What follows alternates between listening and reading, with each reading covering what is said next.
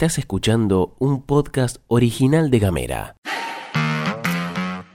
Hoy es martes 19 de septiembre y tenemos varias cosas para contarte. Bienvenido, bienvenida a la pastilla de Gamera. En casa, En Ushuaia. en camino, En Tolwyn. en tu celu, En Río Grande. en 7 En minutos. toda la Argentina. Estas son las noticias para arrancar la jornada. Y arrancamos con una información que está circulando en medios fueguinos y es que el candidato a presidente Sergio Massa tendría programada una visita a nuestra provincia para mañana 20 de septiembre como parte de su campaña electoral en la Argentina. Algunos medios están dando por hecho esta visita e incluso citan al gobernador como garante de la noticia a través de declaraciones. Durante su visita, Massa entregaría el decreto que incluya al sector textil en la prórroga del subrégimen. Esto todavía no está confirmado de manera oficial, pero vamos a ver cuáles son las expectativas para el día de hoy. Lo que sí hizo el gobernador de la provincia, Gustavo Melella, es tuitear, elogiando la actitud de Massa y destacando el compromiso para abordar los desafíos que enfrenta la industria fueguina. Dijo que Massa está dispuesto a trabajar en medidas que alivien la presión económica sobre los trabajadores. El gobernador, que como varios de sus colegas en otras provincias se despertaron después de las PASO, expresó su confianza en la victoria de Massa en las elecciones, ya sea en la primera o en la segunda vuelta.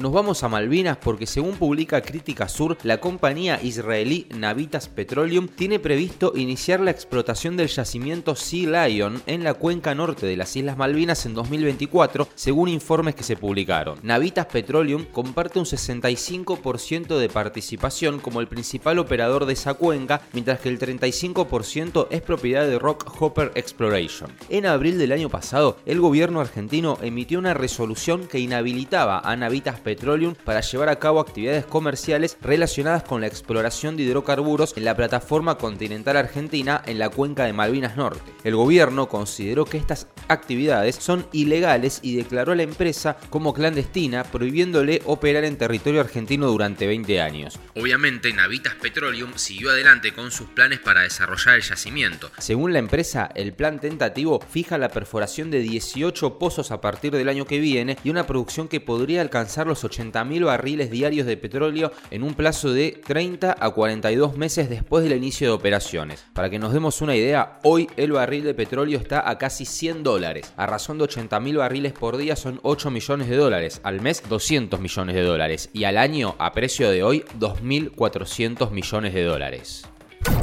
Seguimos adelante y te contamos que Argentina se posicionó como el mercado con mayor incremento de programadores en la región. Según un informe de la plataforma GitHub, Argentina experimentó el mayor crecimiento en América del Sur en el año 2022 en lo que hace a formación de este tipo de trabajadores. El país registró un impresionante aumento de 41% en el número de nuevos programadores en comparación con el año 2021. Este informe se basa en los usuarios de la plataforma GitHub y no distingue entre desarrolladores que trabajan para empresas nacionales o extranjeras, pero sí que son argentinos. Más allá de eso, el número que propone GitHub tiene coherencia con los datos oficiales que revelan un aumento constante en el empleo de la industria de la tecnología en nuestro país. Según la Cámara de Empresas del Software y Servicios Informáticos, conocida por sus siglas CESI, en los últimos dos años la industria tecnológica en Argentina creció en 35.000 nuevos puestos de trabajo, lo que representa un aumento del 21,5%. Esto supera el crecimiento del sector privado en general, que fue del 13,1% para el mismo periodo. CESI también señala que aún hay potencial de creación de entre 10.000 y 15.000 puestos de trabajo adicionales para abordar esta demanda. Lo que dice la entidad es que hay que colaborar con el gobierno nacional en programas de capacitación como Argentina Programa, que ya tienen lo que va del año, por ejemplo, 4.000 inscripciones.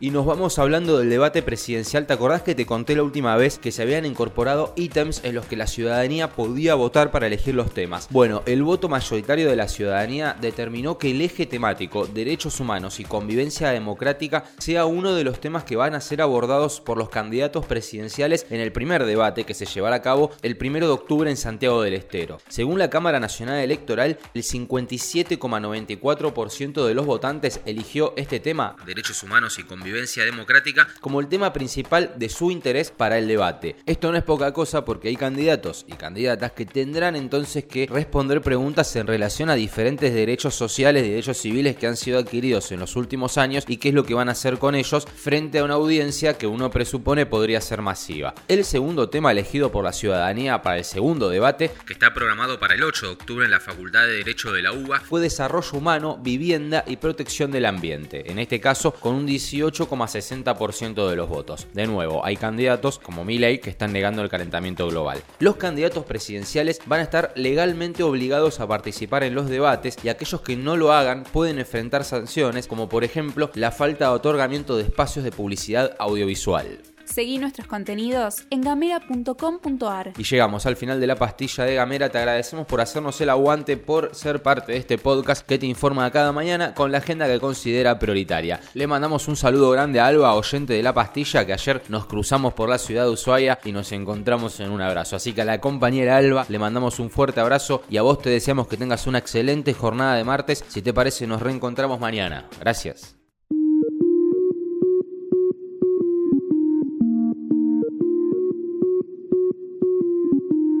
Estás escuchando un podcast original de Gamera.